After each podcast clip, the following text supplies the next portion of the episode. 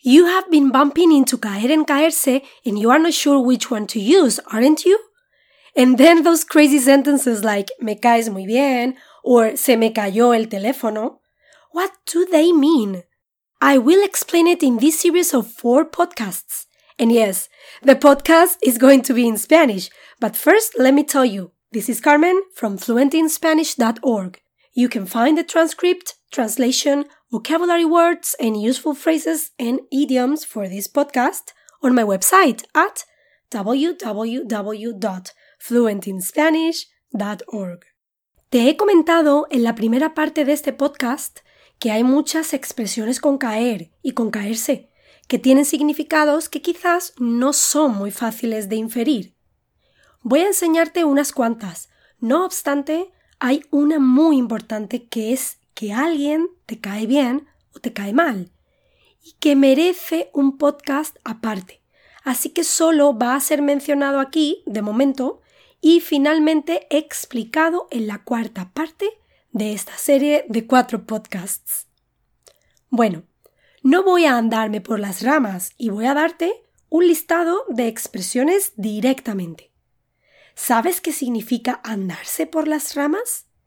Es no darle muchas vueltas a algo antes de explicarlo, ser directos al explicar o decir algo. El 8 de mayo cae el lunes. Cuando hablamos de fechas, quiere decir que el 8 de mayo es lunes. Es lo mismo. María cayó en las drogas. José cayó en el alcohol. Lucía cayó en la prostitución. Normalmente lo usamos para hablar de que alguien está atrapado en una vida no muy conveniente para él, por lo que se usa con cosas negativas, y si se usa con otro tipo de cosas es porque se hace desde un sentido humorístico o sarcástico. ¿Te acuerdas de Rocío? No. ¿Quién es Rocío? La chica esa que me gustaba en la universidad. ya sabes que tengo memoria pez. No caigo en quién es ahora mismo. ¿Cómo era? Pues era alta, rubia, estaba estudiando enfermería y tenía un perro muy grande que siempre se hacía pis en tus zapatos. Ah, Rocío. Sí, claro. Ahora caigo. Maldito perro. Caer en algo es recordar algo. ¿Qué pasó con la reclamación que pusiste en esa tienda? Pues no sé. Estoy viendo que ha caído en el olvido. Esta semana voy a volver a pasarme por allí y a preguntar. Kevin Costner estuvo de moda hace algunas décadas, pero ahora ha caído en el olvido. Caer en el olvido básicamente es cuando algo o alguien se ha olvidado para siempre, Estoy a dieta, pero esta semana mi padre me ofreció chocolate y caí en la tentación. Caer en la tentación quiere decir que has hecho algo que sentías que no debías hacer y, sin embargo, no has sido capaz de decir no.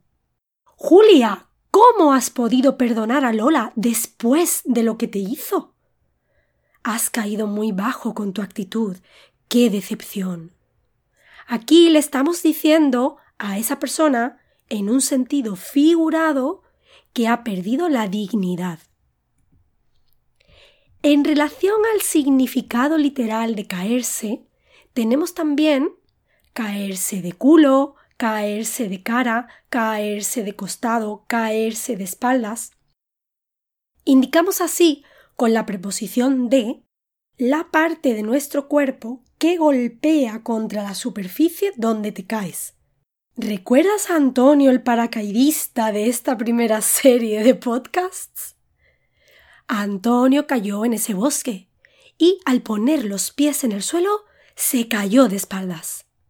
Por cierto, en España es súper normal utilizar la palabra culo. Evidentemente siempre puede ser más técnico y decir caer con los glúteos. Sí, pero es importante que sepas que no es una palabrota fuerte para nosotros, como sí lo es en muchos países de Latinoamérica y en inglés. Me he pasado la noche con dolor de estómago. Creo que me cayó mal la cena. Realmente el significado es muy similar al de alguien te cae bien o mal, pero en este caso quiere decir que después de cenar empezaste a sentirte mal. Se usa con comida, bebida y con drogas. Cuidado, porque no va con pronombres reflexivos, sino que es el mismo uso del verbo gustar. Es un pronombre de objeto indirecto. Me cayó mal el batido de chocolate. Nos cayó mal la pizza que comimos anoche. A Edu le cayó mal la seta que comió en Ámsterdam. Hasta aquí la tercera parte de esta serie de cuatro podcasts sobre el verbo caer. En la cuarta parte te voy a hablar sobre el uso de caer bien versus caer mal y la diferencia entre caer bien y llevarse bien.